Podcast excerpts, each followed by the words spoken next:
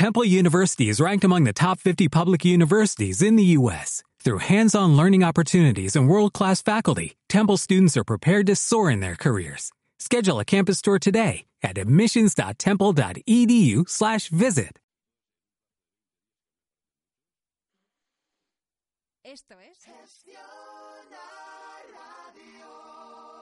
Somos como tú. Gestiona Radio Valencia 107.1 FM.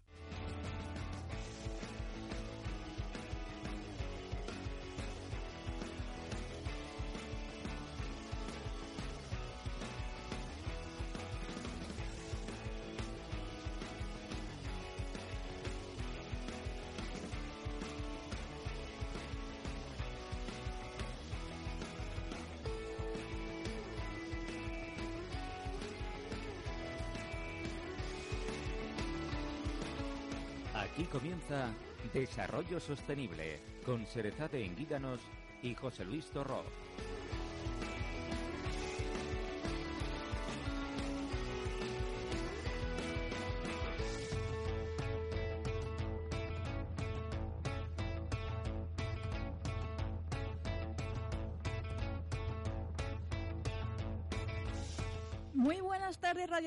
Como cada viernes, desde el programa Desarrollo Sostenible en Gestiona Radio Valencia 107.1 FM. Durante el programa de esta tarde hablaremos sobre agricultura, medio ambiente y vivienda, un tema que está en plena actualidad y además nos acompañarán invitados de lujo como Iker Marcaide, emprendedor y fundador del barrio La Pinada, Blanca Pedrola, arquitecta urbanista, experta en sostenibilidad urbana y parte del equipo del diseño de La Pinada, y Juan Salvador Torres, secretario general de la Asociación Valenciana de Agricultores ABA Asaja. Comentaros, queridos oyentes, que realizaremos en la primera parte del programa entrevistas individuales para conocer ambos proyectos. Y en la segunda parte mantendremos una tertulia donde pondremos encima de la mesa temas en común, si han coincidido o si no, qué les parecen estos proyectos tan innovadores como el barrio de La Pinada, la trayectoria profesional de la Asociación Valenciana de Agricultores. Todo y mucho más aquí en Desarrollo Sostenible. Y empezamos el programa con esta última canción de Camila Cabello, Never Be the Same.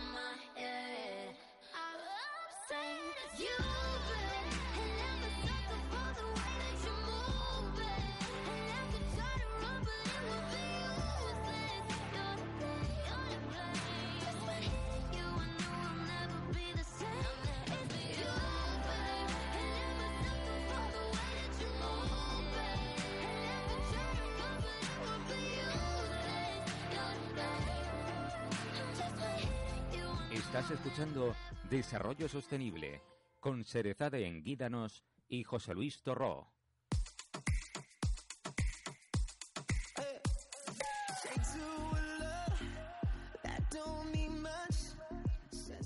Y ahora sí que sí, comenzamos la primera entrevista de esta tarde con Iker Marcaide, emprendedor y fundador del barrio La Pinada, y Blanca Pedrola, arquitecta urbanista, experta en sostenibilidad urbana y parte también del equipo de diseño del barrio de La Pinada. Muy buenas tardes. Buenas tardes. Hola, buenas tardes.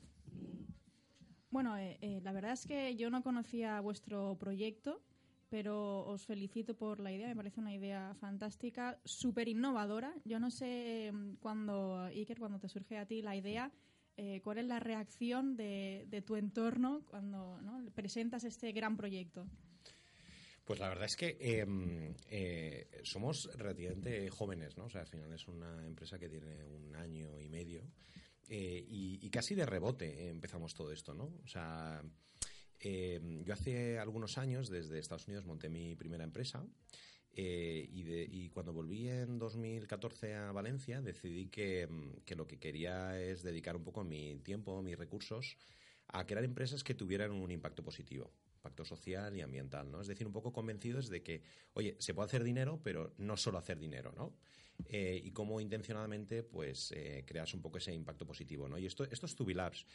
Y, mm, y cuando empecé a buscar colegio para mi hijo en 2015, 2016, eh, me llama mucho la atención cómo la educación no ha, mm, no evolucionado tanto como, como ha evolucionado el mundo. Y entonces, eh, junto a dos amigos de la carrera, decidimos nosotros crear un colegio aquí en Valencia que se llama Imagine Montessori School, que está en la zona de Alfaguir.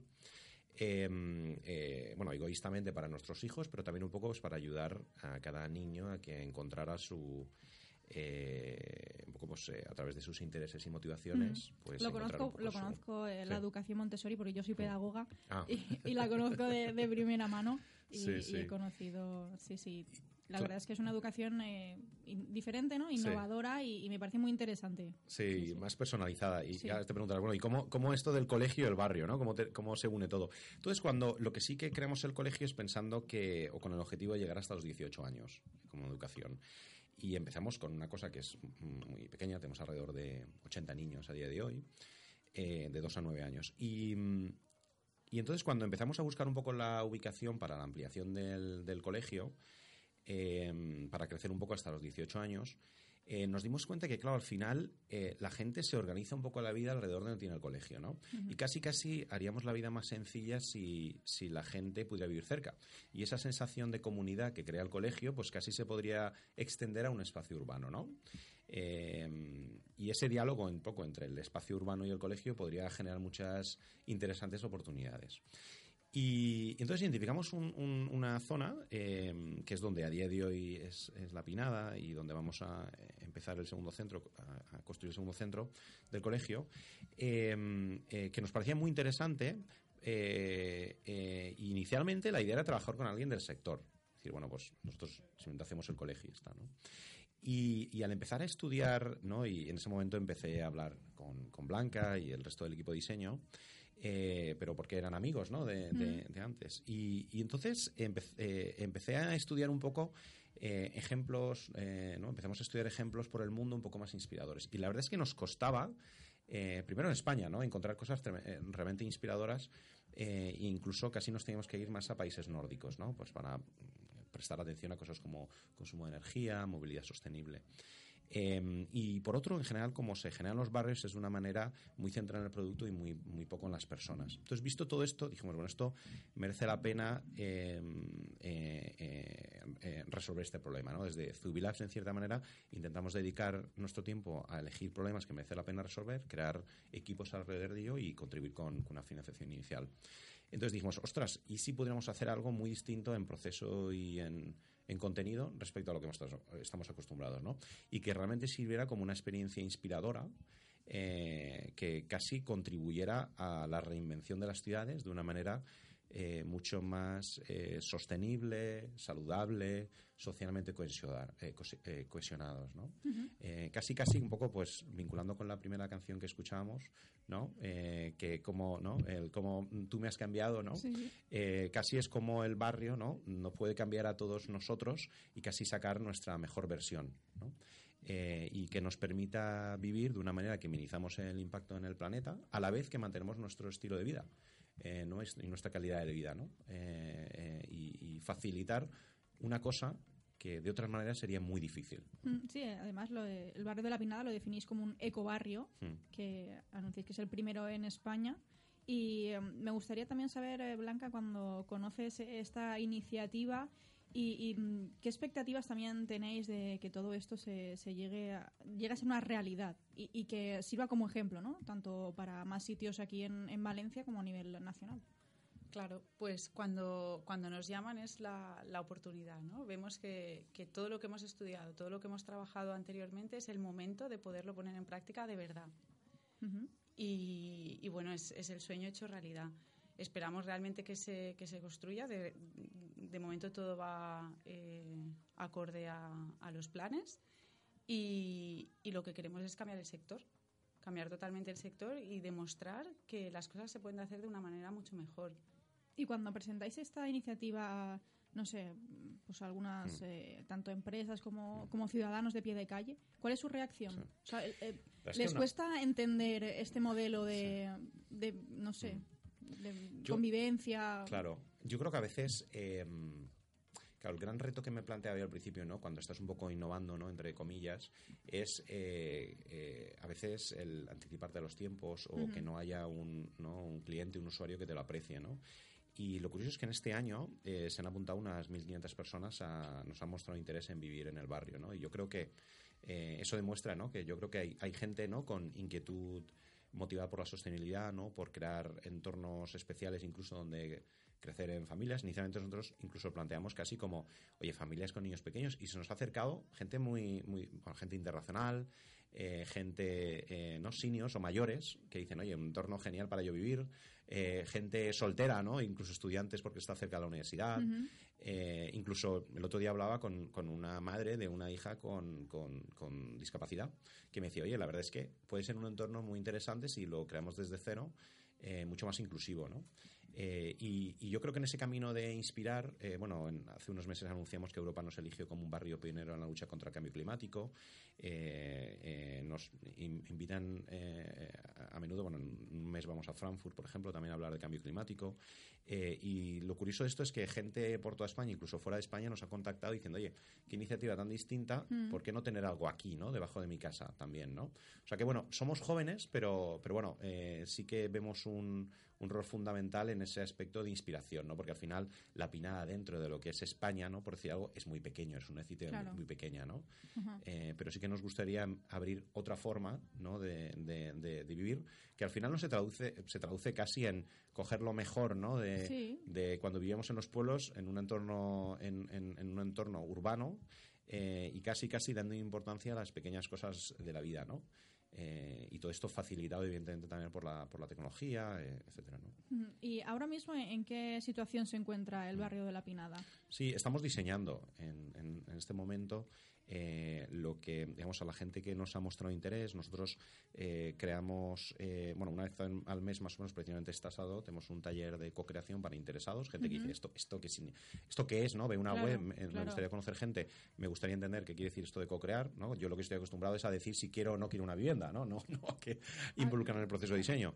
Eh, eh, y después de esta gente, eh, bueno, después alguna de esta gente pues forma parte del grupo motor. Este sábado, por ejemplo, pasado, tuvimos una sesión con el grupo motor, que sería la gente que tiene un poco más de compromiso, eh, hablando del del- el límite entre el espacio público y el espacio privado. casi replantearnos en muchas dimensiones, en fórmulas habitacionales, en energía, en agua, economía circular, biodiversidad, paisajismo, alimentación, etcétera, etcétera. Decir, oye, mm, ¿qué es, qué- ¿cuáles podrían ser incluso las mejores prácticas mundiales en este tipo de cosas y qué puede ser aplicable aquí? ¿Y qué tiene sentido? Y meter la perspectiva, por un lado, de los futuros habitantes, pero también incluso de las eh, empresas que están colaborando con nosotros. Eh, estamos creando un programa de innovación abierta eh, donde gente con empresas con estas inquietudes también se suman en, en- en este, en este proceso. ¿no? Claro, porque yo también, perdona que, que te Mm. corte, Iker, pero me pongo en situación de los oyentes y, y seguramente ya estarán buscando por internet, ¿no? Barrio La Pinada, que Mm. es esta, este proyecto innovador. Y, y claro, es como todo muy idealizado, Sí. eh, mm, como, digamos, una vida perfecta donde no hay contaminación. Eh, habláis también de que hay eh, negocio en, en ese barrio de La Pinada. eh, la gente, nada, puede trabajar. eh, hay un colegio y encima con una educación, un proyecto educativo innovador. Eh, ¿no? Eh, quizá eh, eh, es un poco Sí. que cuesta de, de creer y, y Sí. de que este un proyecto así llegue a, a ser real y más sabiendo que en España si- siempre solemos ir por detrás de Demasiado bonito para ser realidad, ¿no? eso Es es, decir, ¿no? De- demasiado bonito para, para poder llegar a ser realidad y, y entiendo que ahora eh, está digámoslo así en todo en papel y en vuestra fase cabeza incipiente, en- claro, en, está en la- una una fase fase incipiente. inicial Mm. eh, ¿cómo, ¿cómo veis? O sea, ¿qué expectativas tenéis, eh, Blanca, de que todo esto, eh, como una vida súper, eh, ¿no? Todos eh, felices, donde no hay contaminación, hay una movilidad sostenible, hay trabajo, hay un, un centro educativo donde poder llevar a nuestros hijos, que se haga todo esto realidad? ¿No? Qui- Quizá eh, cu- cuesta creerlo, ¿no? Y sí que me gustaría que a nuestros oyentes y, y- o a quien esté interesado, pues que se convenzca y que quiera formar parte de esto y, y que, ya digo, no solo se quede en la pinada, sino también en, en diferentes sitios. Mm. Pues sí, cuesta de creer, pero creemos que es una utopía que, que vamos haciendo camino para que se haga realidad. Y también estamos muy mal acostumbrados a, a que no podemos decidir, a que, a que como personas y como ciudadanos tomamos un rol pasivo y en este caso tomamos, los ciudadanos están tomando un rol activo desde el minuto cero, desde que están construyendo ciudad.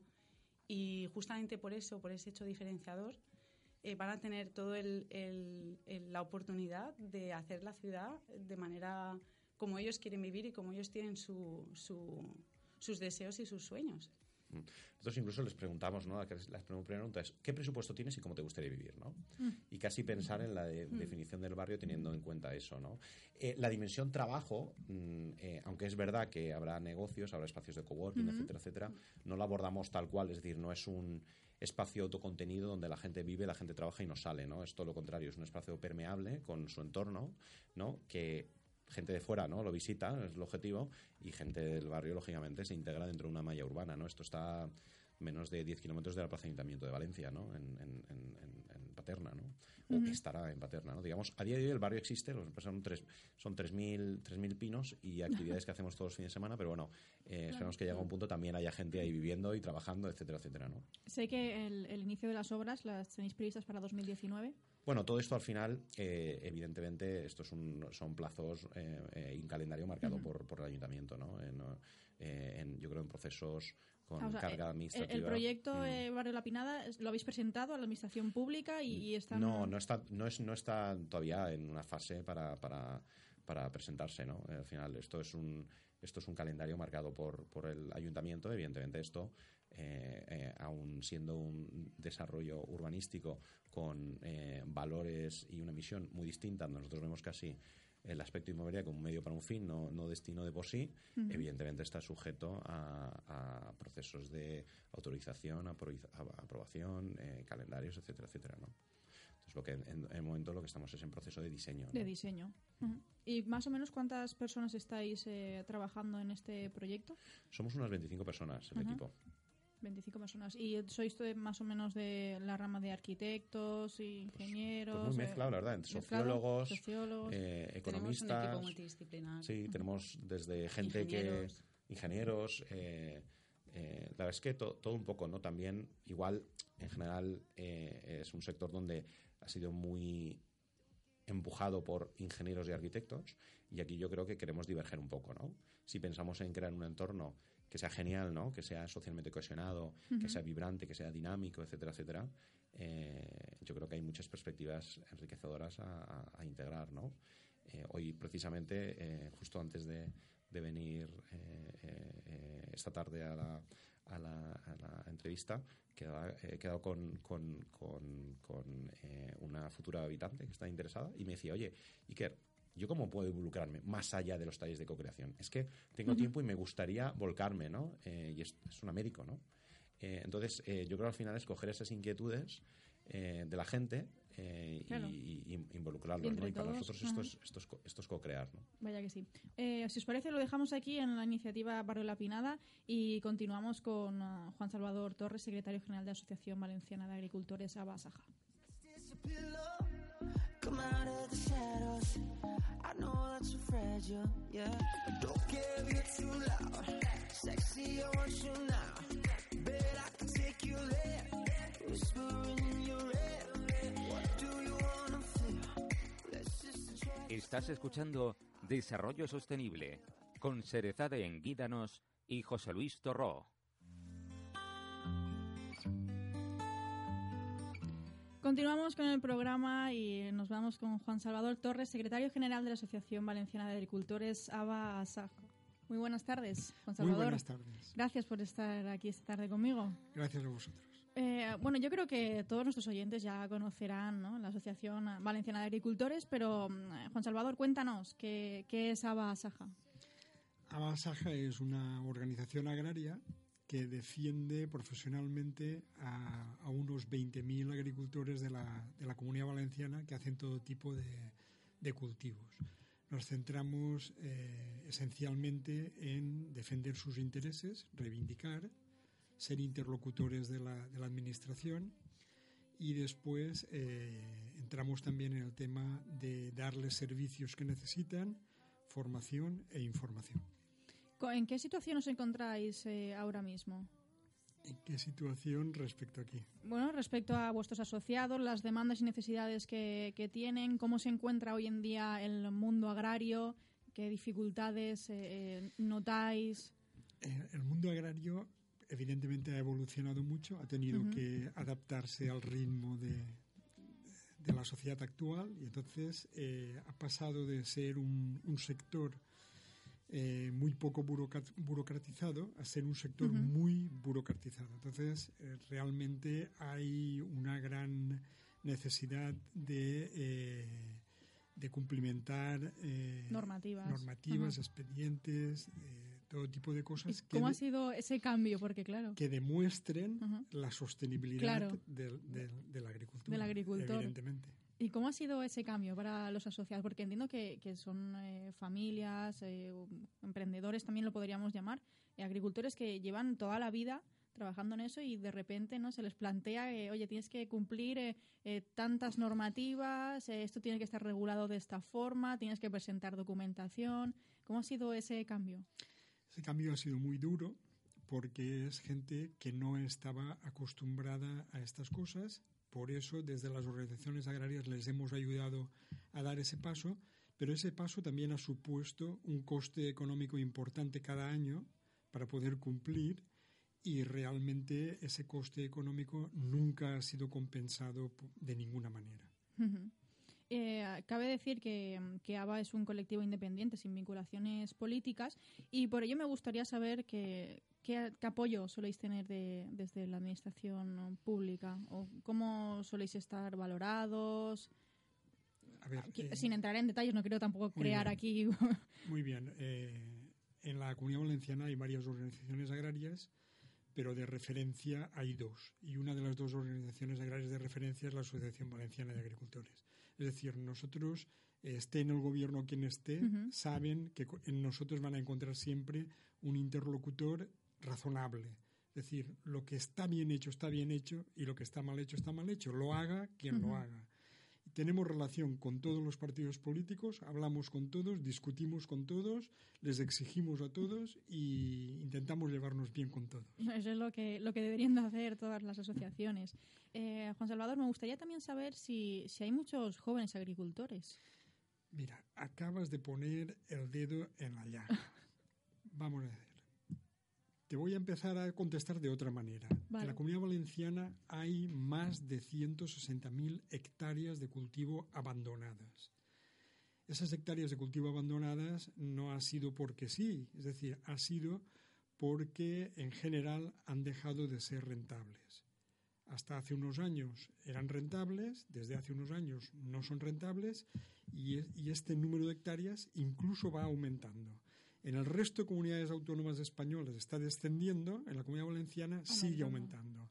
Claro, esa idea de que una gran parte de nuestra agricultura no es rentable lleva a que muchos jóvenes a priori ya decidan que no quieren entrar en el sector agrario porque no ven eh, no ven que pueda ser un medio de vida eh, digno. De futuro. Es decir, eh, si, si van a tener una familia, van a tener que, que llevar adelante la familia, pues la verdad es que hoy hay, hay jóvenes que se incorporan, hay jóvenes que tienen una mentalidad más, más innovadora, que ti- tienen otras ideas, van a hacer en general otro tipo de, de agricultura, van a, van a empezar ellos o están ellos haciendo el camino del cambio, pero eh, es escasa la incorporación de jóvenes agricultores. Y por otra parte, la media de edad de los agricultores en activo supera los 60 años. O sea, tenemos un Ujú. problemón. Claro. Continúo. Esto debería hacernos reflexionar, es decir, debería haber alarmas pitando y decir, aquí qué pasa, qué pasa. Y en cambio, eh, las alarmas están pitando, pero la clase política no las No, oye ya. o no las quiere Ujú. oír. Claro, ¿no? Eh, Yo también encuentro que es un problema importante porque la agricultura, sobre todo aquí en la comunidad valenciana, es, o sea, es un potencial abrumador y, y- y sí que, que te quería preguntar ¿no? y sacar el tema de los jóvenes agricultores porque, bueno, sí es cierto que, como has comentado, a algunos eh, pues, les gusta emprender y llevar una agricultura diferente y quizá hay otros jóvenes que a lo mejor por tradición familiar que se mantienen, ¿no? pero tener esa vocación y, y esas ganas de formar parte de, de, ¿no? De los agricultores de la comunidad valenciana y, y seguir creciendo y además con esas hectáreas de terreno abandonadas, o sea, es que es una verdadera lástima, ¿no? Que eso no, no continúe y no se vea como un futuro a, a- no sé. Eh, desde nuestro punto de vista, esa debería ser la prioridad de, de la parte del gobierno que tiene competencias agrarias. Es decir, debería ser la prioridad. ¿Qué está pasando aquí? Porque evidentemente, eh, si hablamos de sostenibilidad, se habla de, de tres pilares de sostenibilidad, económica, ambiental y social. Vamos a ver, la sostenibilidad ambiental en el sector agrario eh, de- en los últimos años yo creo que está bastante mejorada y bastante garantizada. La social creo que está en peligro y la económica eh, evidentemente no, no está. no hay, no hay sostenibilidad económica. Por lo tanto, en general, no hay sostenibilidad. Eso debería hacer recapacitar a la clase política y decir, ¿qué tenemos que hacer para invertir esto? Porque la agricultura no es solo un negocio. Es decir, quien piense que la agricultura solo es una actividad empresarial está limitando mucho. Es decir, la agricultura es producción de alimentos saludables, Sí. gastronomía, paisaje, medio ambiente, cultura, es muchísimo más. Es, es, es el, el tejido del- del mundo rural. Claro, Es sí, decir, sí, o. Hay, o hay agricultura o el mundo rural va a desaparecer. Y, y efectivamente cada vez hay más gente viviendo en ciudades, y ciudades. cada vez hay menos gente viviendo en el mundo rural. O sea, habría que políticamente eh, darle la dimensión adecuada a este problema, que es un problemón de primera magnitud, y abordarlo. Sí, eso te iba a comentar que, ahora hay más gente que se decide, eh, incluso gente que vivía en medio rural y que pasa a vivir en, ciudades, ¿no? Eh, entonces, claro, eh, y también por la situación política, me da igual el partido que, esté, veo que hemos llevado una evolución política donde se ha dado también mucha más prioridad a las grandes ciudades que a mundo rural. Entonces, eh, cuando vosotros desde la Asociación Valenciana de Agricultores os reunís y habláis de todos estos problemas, ¿cuáles son vuestras expectativas? O sea, ¿creéis realmente que puede haber un cambio donde se defienda eh, ese mundo rural y se mantenga y vaya en crecimiento? O no sé, ¿qué expectativas tenéis? Mira, yo con toda franqueza eh, lo que pienso es que la clase política actúa pensando a cuatro años vista. Es decir, hasta las próximas elecciones y cuántos votos voy a tener o voy a perder. Entonces creo que eso no permite tomar decisiones que realmente puedan solucionar el problema. Entonces, la clase política sabe que la mayor parte de los votantes están en las ciudades. Entonces, efectivamente, hay un desequilibrio. No digo que se beneficie a las ciudades, ni mucho menos. Lo que digo es que hay, hay un desequilibrio en las iniciativas políticas. Es decir, se tiene más en cuenta los problemas Sí, de las claro. ciudades que los problemas del medio rural. Simplemente digo eso. Y creo que eso es eh, un error eh, gravísimo. La verdad, la verdad es que sí, ¿no? Y entiendo que desde la asociación intentáis eh, potenciar ese, ese mundo rural y que haya cada vez más participación y también eh, fomentar la- el asociacionismo agrario. No sé si habéis tenido un incremento de asociados, si os estáis manteniendo, como Nos estamos manteniendo y perdiendo, Y perdiendo. y perdiendo porque la verdad es que muchísima gente eh, tiene una edad Claro. que no está ya para ir a- a- al, campo Al campo, y todavía va todavía va. Hay agricultores con 90 años que todavía van al campo. La mayoría de accidentes de tractores y todas estas cosas ocurren en gente de, de- de- de edad muy avanzada.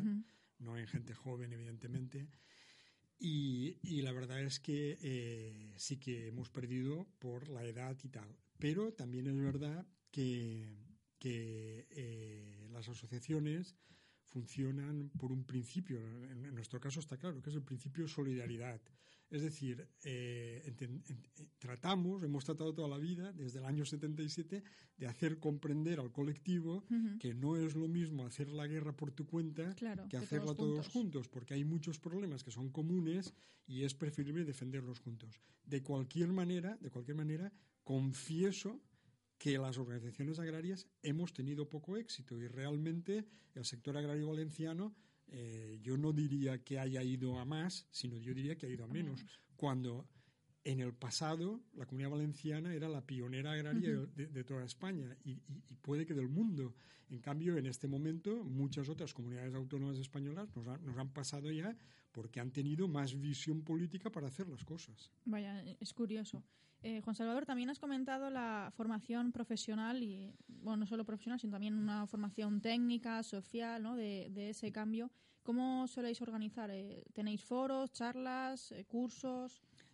Nosotros tenemos dentro de, de la asociación, tenemos incluso un departamento de formación. Este departamento de formación da diferentes tipos de, de formación. Hay formación, digamos, obligatoria, por ejemplo, para usar eh, fitosanitarios. Ningún agricultor puede usar fitosanitarios no tiene un carnet de manipulador y para tener ese carnet de manipulador tiene que haber pasado un curso y un examen que es auditado por la Consellería de Agricultura, que es decir, eso es obligatorio, y eso incluso a mí me parece que es, que es correcto, porque de alguna manera también es bueno para la salud del, del agricultor y bueno para la salud de los consumidores y el medio ambiente. Eso me, me- me parece estupendo. ¿no? Y después hay otro tipo de formación, que es una formación, digamos, voluntaria, es decir, hacemos continuamente, hacemos cursos, jornadas, charlas de temas diferentes que Ujú. pensamos que puedan que pueden interesar a, a- a ciertos grupos de agricultores y, y realmente es un, es un departamento muy, muy, muy activo. Y efectivamente, uno de los cambios que ha habido eh, en los últimos años es que, que el sector agrario cada vez eh, participa más en temas de formación. Claro, porque no solo ha sido el cambio de políticas agrarias y todo el tema burocrático, sino también han sido nuevas tecnologías. Claro, Eh, claro, en, en temas de movilidad también eh, supongo que han salido pues bien nuevos tractores o nuevas maquinarias y herramientas que, que bueno que a los agricultores se han tenido que actualizar para poder continuar con su trabajo.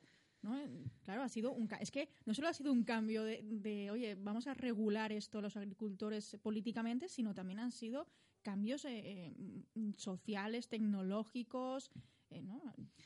Efectivamente es así, es decir, el, el agricultor actual no podría continuar de ninguna manera con los parámetros de 1970 o de 1980, eso sería imposible, es decir, ha tenido que adecuarse y efectivamente no solo a la legislación cada vez más rigurosa y más restrictiva, eh, de este tema quiero que hablemos luego, es decir, sí, de la garantía que, que la agricultura valenciana puede dar de sostenibilidad, de sostenibilidad sobre todo ambiental, eh, de eso quiero que hablemos después, sino que también ha tenido que adaptarse por supervivencia, es decir, hay tecnologías que han tenido que ser adoptadas necesariamente porque si no se hubieran quedado Claro. fuera de juego.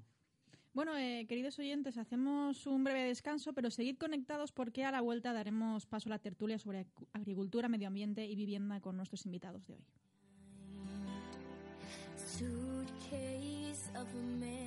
Estás escuchando Desarrollo Sostenible con Serezade Enguídanos y José Luis Torró.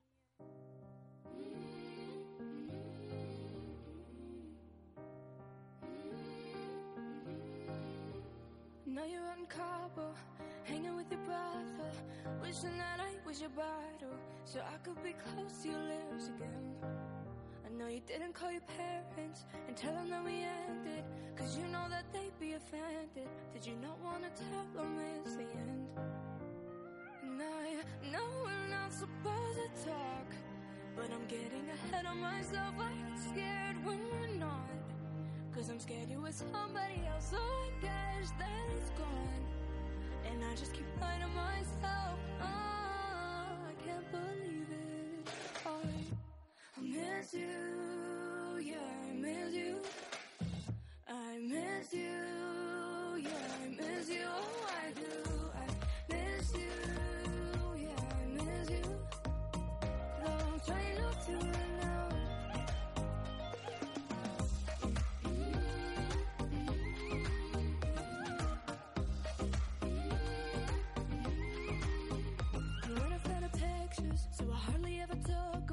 saved in my mind from the bedroom, so that way I can't forget your skin. So I saved all the texts, all of the best over the years, just to remind myself of how good it is. Oh, was and I know we're not supposed to talk, but I'm getting ahead of myself. I'm scared when we're not. Cause I'm scared you're with somebody else, I guess that it's gone. And I just keep to myself. Oh, I can't believe it. Oh, I miss you,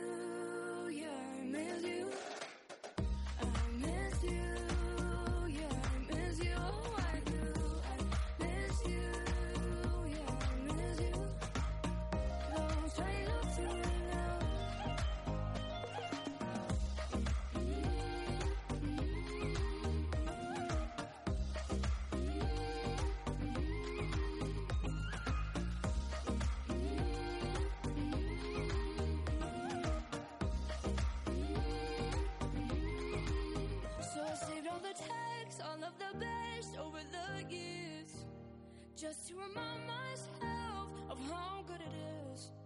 Yeah, I saved all the texts, all from my ex, minus the tears, just to remind myself of how good it is.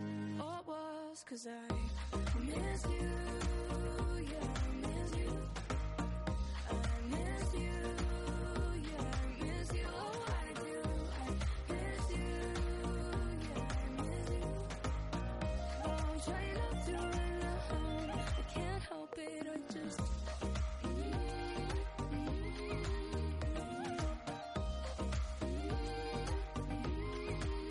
Estás escuchando Desarrollo Sostenible con Serezade Enguídanos y José Luis Torró.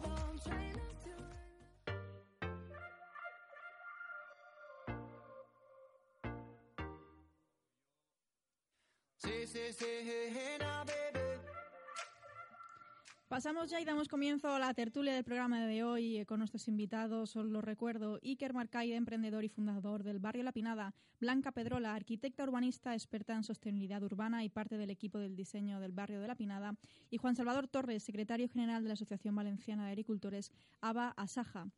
Bueno, eh, ahora sí que sí, estamos todos juntos en, esta mesa de desarrollo sostenible en Gestión Radio Valencia 107.1 FM y eh, habéis escuchado tanto por parte de, de ABA como el Barrio La Pinada las diferentes entrevistas personalizadas.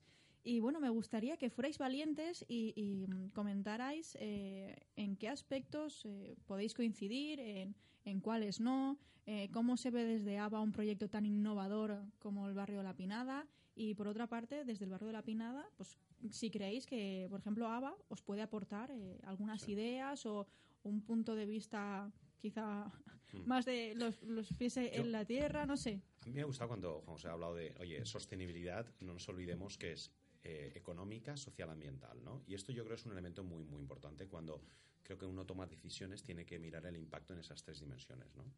Eh, a mí me encanta eh, no pasar por la Horta Nor, se lo comentaba antes de entrar al programa.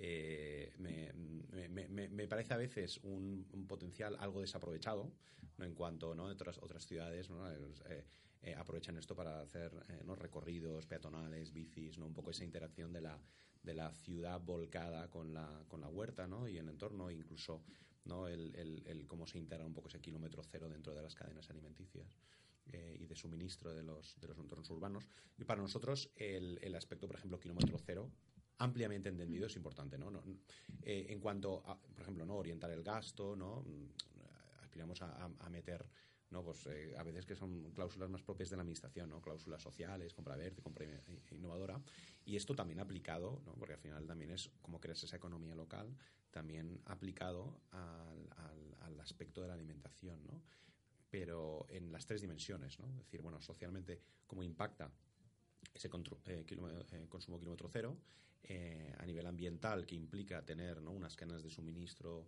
menores, ¿no? Productos de temporada, etcétera, etcétera.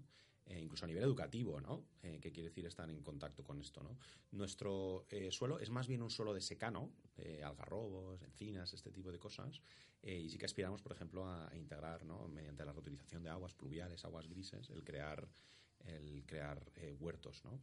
Eh, no, no probablemente porque puedan servir o nutrir a todo el consumo local, pero también como una un acercamiento experiencia, comentaba José, el aspecto de los jóvenes y la involucración, ¿no? No un tema de que, bueno, yo voy al supermercado y ya está, y me lo compro, sino, bueno, que- que- como, como hay una experiencia, experiencia, como hay un lado experiencial, eh, ¿no? Entendiendo un poco también la historia, etcétera, y cómo integras esto de la dinámica, ¿no? Comentaba que hace poco estaba en un, en un pueblo en Castellón y me llamó la atención porque fue un día a un restaurante por la noche y al día siguiente, dando un paseo por la huerta, vi un cartel que decía, eh, ¿no? En un huerto a un par de kilómetros decía, aquí cultivamos los, los productos de, de este restaurante. Y ostras, ni era consciente, ¿no? Y yo creo que esa vinculación me parece súper interesante, ¿no? O sea, casi llegado al extremo de decir, podríamos tener restaurantes que se cultivaran las cosas ahí a, do- a dos, ¿no? A, a 100 metros. Eh, y, y- y eso puede ser un, ¿no? un aspecto un poco más inspiracional, educativo, ¿no? Ujú. Y por la parte de Juan Salvador. A ver, yo entiendo lo que, lo que dice Iker. Incluso puedo compartir gran parte de lo que dice Iker, pero le haría algunos matices.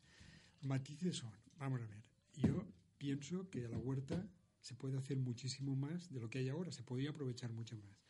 Pero no se tiene que perder de vista que el agricultor que tiene su explotación ahí tiene que poder vivir de su explotación. Claro. Es decir, imponerle al agricultor cargas que no se le van a compensar, ese no es el camino. Ese no es el camino. Es decir, yo estoy de acuerdo en que hagamos más cosas, que, que se pueda aprovechar mejor, que se, en fin, maravilloso, que la sociedad pueda tener allí un espacio más, más eh, de recreo, como quieras llamarle. Perfecto todo, pero cuidado, el agricultor que vive ahí, que está haciendo cebollas, que está haciendo patatas, que está haciendo tomates, tiene que tener una rentabilidad de lo que, de lo que está haciendo. Claro, Porque es que si no se pierde todo. Es decir, lo demás ya no tiene sentido. Lo demás sería darle la vuelta y decir, vamos a ver, ¿qué le cuesta al Ayuntamiento de Valencia o de Paterna o al que sea la hectárea de jardín, de mantener un jardín urbano y decirle al agricultor, mira, os voy a dar tanto por hectárea, haced eh, lo que estáis haciendo y nosotros ya haremos lo que queramos. Me parece perfecto. Pero cuidado, lo otro no. Lo otro es decir, el agricultor está en el mercado, pero te voy a imponer cosas que a mí me interesan, que a ti eh, te van a, a suponer un coste. Eso no. Yo lo llamo como oportunidad, ¿no? Eso es no me parecería yo, bien. yo, ¿no? Eh, cuando paseas por la por la acequia de Moncada, etcétera, etcétera, ¿no? Eh, tú lo ves, eh, no caminos. eh, es más, ¿no? Alguien ajeno a la huerta diría, oye, ¿por dónde doy un paseo yo con mi familia, ¿no? Por decir algo, ¿no? Y no es tan obvio, ¿no? Y yo creo que eso es un, eh, una oportunidad casi hasta de fuente de ingresos de los propios agricultores, eh, un poco desaprovechada, ¿no? Esa experiencia asociada con pasear, ¿no? Eh, me tomo algo, compro, ¿no? Eh, yo cuando, no todas las mañanas, eh, estos, estos días vemos las alcachofas, ¿no? Cómo están recogiendo las alcachofas, ¿no? Y siempre es un tema de debate con mis hijos, ¿no? Mis hijos son pequeños, ¿no? Y, y hablamos sobre estas cosas. Eh, eh, yo lo veo como una oportunidad también, eh, yo creo que hay modelos de negocio, eh, antes de entrar hablamos de modelos como la Colmena, que dice que sí, ¿no? Formidable. Hay otras empresas que también un poco son la la- usando la tecnología permiten un poco desintermediar y esa cadena de, ¿no? de suministro de los productos agrarios eh, que al final repercute en un aumento de los ingresos para el agricultor, ¿no? Y un poco acercar más ese consumo con esa demanda. Entonces, eh, yo creo que, bueno, hay, hay ángulos ahí, ¿no? Que me parecen interesantes eh, que se pueden explotar incluso más, ¿no? Reconociendo también, comentabas, ¿no? La mayoría más de 60 años, ¿no? eh, al final, eh, eh, ¿no? un poco como sociedad, incluso querríamos echar una mano de alguna forma. Eh, el facilitar la vida a, esta, a este elemento que tiene una carga cultural, paisajística importante, ¿no? Y sobre todo también, eh, perdona, quiero hacer un apunte y, ambos lo habéis nombrado, ¿no? La- a través de la educación, lo que también los agricultores pueden aportar a las nuevas generaciones, que, ya no es solo toda su trayectoria profesional y cultural y de vivencias, sino eh, qué bonito, o sea, qué mejor que tener tu propio huerto, eh, bien sea a través de tu familia o tú mismo, y, y, oye, ir por la mañana y, ¿por qué no?, recoger eh, patatas, cebollas, tomates, y no solo eh, podértelas comer tú, sino también que eso sea tu trabajo y poder vivir de eso. A ver, yo eso me parece estupendo, pero tenemos que pasar de la idea, del deseo, a la realidad. Yo lo, lo- lo- lo que quiero es que tengamos claro cómo pasamos a la realidad y cómo hacemos que la realidad funcione.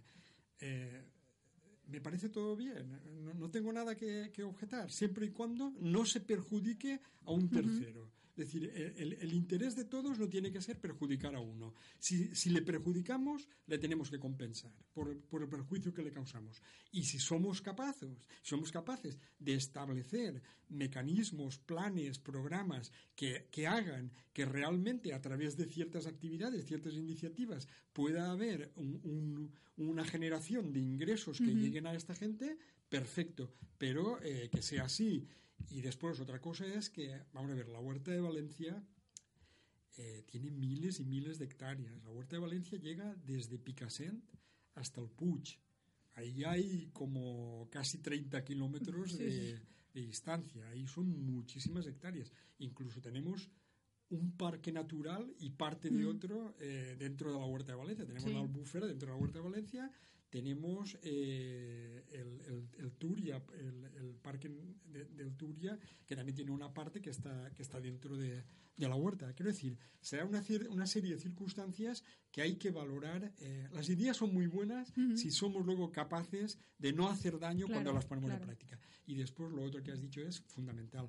Nosotros, eh, una de, las iniciativas que tenemos también, nosotros tenemos una, una fundación que se llama la Fundación Valenciana de Agricultura y Medio Ambiente, que sobre todo eh, las actividades que hace van dirigidas a los escolares. Es decir, eh, por un lado, hacemos a lo largo del año muchísimos desayunos cardiosaludables, que llamamos nosotros, en, en- escuelas, eh, que a los niños pequeños pues les enseñamos qué es, qué es lo saludable en un desayuno, ¿no?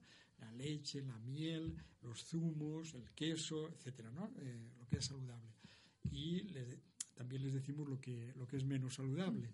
Y por otra parte, también tenemos una finca experimental en, en Poliña del Xúquer, en la que también llevamos a cabo temas de, eh, de biodiversidad y de protección de- de- de- del suelo, del agua, Ujú. etcétera, y que ahí también llevamos y, y queremos eh, establecer un programa ya eh, consolidado y fijo para llevar también escolares que vean cómo se hace la agricultura. Es decir, efectivamente hay que ahí hay dos cosas importantes. Primero, que el niño no piense que el supermercado es su, su Claro. solución. Y segundo, que el niño sepa que existe el mundo rural y que hay problemas en el mundo rural. Es decir, la, la persona, el niño que vive en una ciudad, normalmente tiene muy poco conocimiento. Los padres ya tienen poco, los hijos menos, Menos, de- claro. de- del mundo rural. Entonces es importante que, que vean lo que está pasando en el mundo rural, que lo comprendan Ujú. y que tengan una cierta simpatía respecto del, del mundo rural. Totalmente de acuerdo. Eh, hay un tema que, que me gustaría también eh, tratarlo. Eh, ¿Habéis oído esto de los huertos urbanos? No sé qué, qué opináis. está bastante activo, ¿no? Eh, Cuando Sí. pasas por la Ronda Norte, ¿no? A mí me parece interesante incluso la, flexibilización que ha habido de solares eh, públicos en proceso y tal, un poco esos usos temporales, eh, el, el- el- el- el darle un poco de vida, ¿no? Blanca, no sé. Sí, nosotros entendemos que, que- que existe una, una huerta valenciana muy importante, que hay unos agricultores que, que están haciendo su trabajo. Y entonces sí que queremos poner huertos urbanos por Ujú. muchos aspectos, por el aspecto educativo, por el aspecto social, eh, pero no entendiendo como sustento eh, de comida del propio barrio, que podría ser una opción, pero no la hemos contemplado por, por- justamente por donde estamos. A ver, eh, los huertos urbanos, como el adjetivo indica, es una iniciativa urbana. Punto. Es decir, eso no es mundo rural, eso no es una actividad empresarial agraria, es otra cosa. Desde nuestro punto de vista, perfecto, maravilloso. Todo lo que sirva para que la gente conozca un poco más lo que es la agricultura y tenga un poco de, empatía con, nuestro sector, maravilloso. Vamos a ver, la diferencia es evidente. La diferencia es que en el sector agrario hay gente que eh, al final eh, vende un producto y tiene que tener una rentabilidad y en los huertos urbanos la mayoría de gente que los usa eh, son gente o bien gente jubilada que, que va allí y hace eso y me parece perfecto porque para estar haciendo otra cosa mejor, mejor hacer eso o gente que tiene un trabajo que le sobran unas horas y que tiene realmente tiene eh, lo, lo- lo- lo hace incluso como una actividad de relax ¿no? de, de- de decir de- desconecto de, de- de otras cosas conozco mucha gente que lo está haciendo y nos parece maravilloso pero son dos mundos eh, a ver, tienen la conexión de que producimos Claro. agricultura, pero son Sí, dos sí. mundos diferentes. La agricultura huerto urbano no va al mercado, la agricultura del sector agrario va, va al mercado. La agricultura del huerto urbano no podría abastecer, tal como, dice Blanca, no podría abastecer ni a una familia, quiero decir, eh, tres anegadas, dos anegadas, cuatro anegadas de algo no podrían ni siquiera abastecer en conjunto, totalmente. Podría, eh, pues sí, podrías hacer unos tomates, unos pimientos, unos, unos ajos, eh, unas, unas lechugas, unas judías, eh, muy bien, perfecto, pero siempre habría cosas que tendrías que recurrir a comprarlas donde tuvieras que Sí, comprarlas. Hay algunas, algunas experiencias eh, internacionales que son totalmente autosuficientes, ¿no? Es más, que los habitantes de las comunidades tienen que dedicar X horas a cultivar, ¿no? Nosotros, nuestra idea no es llevarlo a ese extremo, ¿no? Eh, asumimos que esto está en- metido o integrado dentro de una Oye, hay gente que no tiene interés o tiempo a hacer esto, ¿no? De todas lo veo también como un punto de interacción social interesante, ¿no? Intergeneracional también, ¿no? Porque a veces ni conoces a la gente del barrio, ¿no? Igual hasta, aunque no vayas a cultivar, es un sitio donde puedes tener una conversación, ¿no? Incluso más ampliamente eh, ¿no? iniciativas, por ejemplo, de bosques comestibles. O sea, no piensas el, el- el solo el, la huerto y es donde se alimenta, sino ¿no? también donde no puede ser eh, eh, productos que se generan útiles, ¿no? no solo decorativos. si os parece, perdonadme, pero eh, sí es cierto que el programa está súper interesante, pero el tiempo se pasa volando y ya se nos acaba la hora.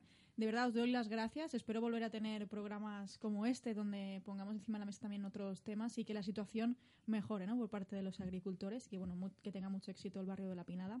Muchísimas gracias a Iker Marcaide, emprendedor y fundador del barrio de La Pinada, Blanca Pedrola, arquitecta urbanista experta en sostenibilidad urbana y parte también del equipo de diseño del barrio de La Pinada, y a Juan Salvador Torres, secretario general de la Asociación Valenciana de Agricultores. Muchísimas gracias. Y hasta aquí el programa de hoy. Podéis escuchar todos nuestros podcasts en iVoox y en www.gestionaradiovalencia.com. Podéis seguirnos también en la página de Facebook Desarrollo Sostenible y en Twitter DS Sostenible. Feliz fin de semana.